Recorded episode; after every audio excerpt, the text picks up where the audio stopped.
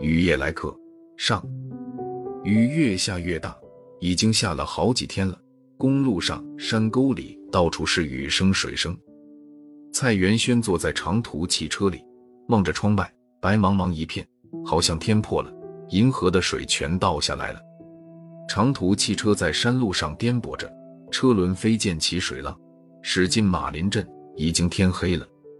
车上十来个人下了车，立刻有不少人迎上来，介绍他们旅馆的住宿条件。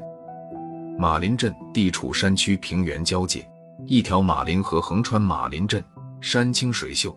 这几年到镇上来旅游的人多了，镇上开了不少旅馆。这几天大风大雨，旅馆没生意了，都到车站来接生意。蔡元轩刚下车。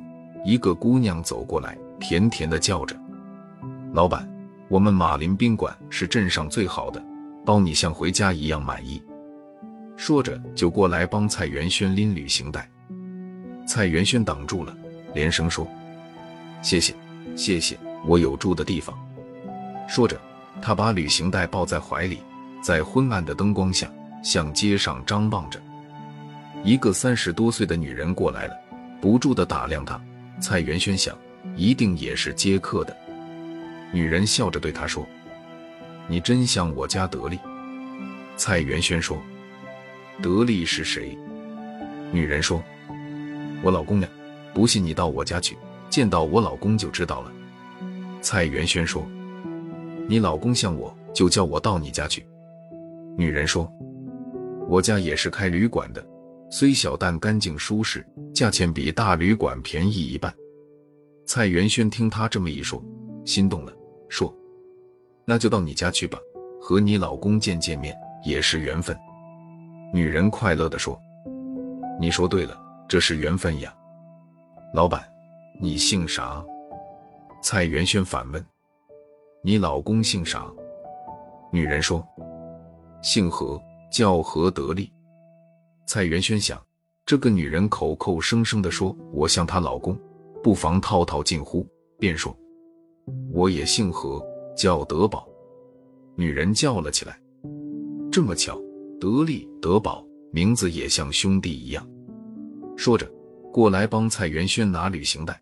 蔡元轩忙推开了，说：“不用，不用，我自己拿。”蔡元轩撑着伞，拎着旅行袋。在哗哗的雨声中，跟着那女人走了。走到街尽头，女人在河边的一幢房子门口站住了，敲了两下门。门开了，女人一进门就对丈夫说：“得力，我把你兄弟带来了。”蔡元轩看着女人的丈夫，中等身材，圆脸大眼，络腮胡子，和自己的确很像。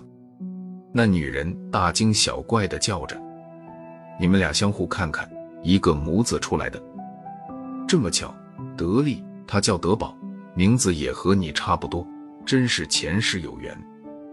今天你们兄弟相会，好好聚聚。说着来拿蔡元轩的旅行袋，蔡元轩挡住了，说：“谢谢，东西我自己拿。”女人说：“德宝，我们把你当兄弟看待，我把包给你拿到客房去，有什么不放心的？”蔡元轩说。我吃的喝的全在包里，我自己拿方便。说着，从包里拿出烟，敬给何德利。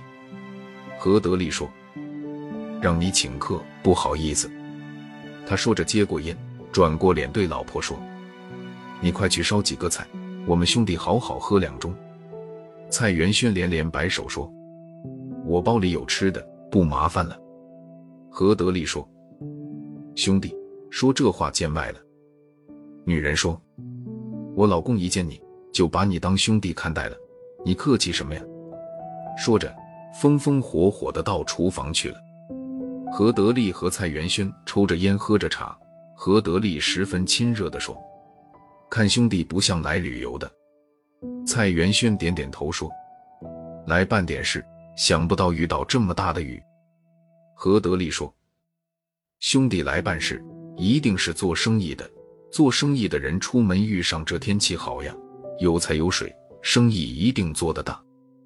蔡元轩笑着说：“好口彩，托你的福了。”二人正说着话，女人在厨房里叫起来了：“老公，快来帮我到水池里捉条鱼。”何德利到厨房去了，女人附在他耳边说：“从车站到家里，这人旅行袋寸步不离身，袋里肯定有货。”何德利说：“我也试探过了，不是来旅游的，是做生意的。”夫妻俩交头接耳的说着，认定旅行袋里有值钱的东西。夫妻俩平时嗜赌成性，这一阵输了不少钱。今天来了这么一个客人，巴不得偷他抢他。何德利说：“你多烧几个菜，把他灌醉就好办了。”说着，从厨子里拿出一瓶二锅头，走出来对蔡元轩说：“兄弟，这二锅头来劲，咱俩一醉方休。”蔡元轩说：“不行不行，我不会喝酒。”何德利老婆炒了一盆菜端出来了，说：“德宝，陪我老公多少喝点。”说着，给蔡元轩斟了一杯酒，又给丈夫斟了一杯。何德利拿起酒杯说：“兄弟，我先敬你，喝。”说着，滋溜一声，一大口酒下了肚。蔡元轩也拿起酒杯，喝了一小口，烧得他皱着眉头，张着嘴。何德利叫着：“快吃菜，吃菜！”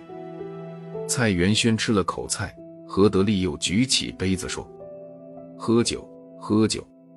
蔡元轩一杯酒喝下去，喝得满脸通红，语无伦次的叫着：“我不不会喝酒的，到到兄弟家喝喝酒了，痛快！”睡着，铺在旅行袋上昏昏欲睡。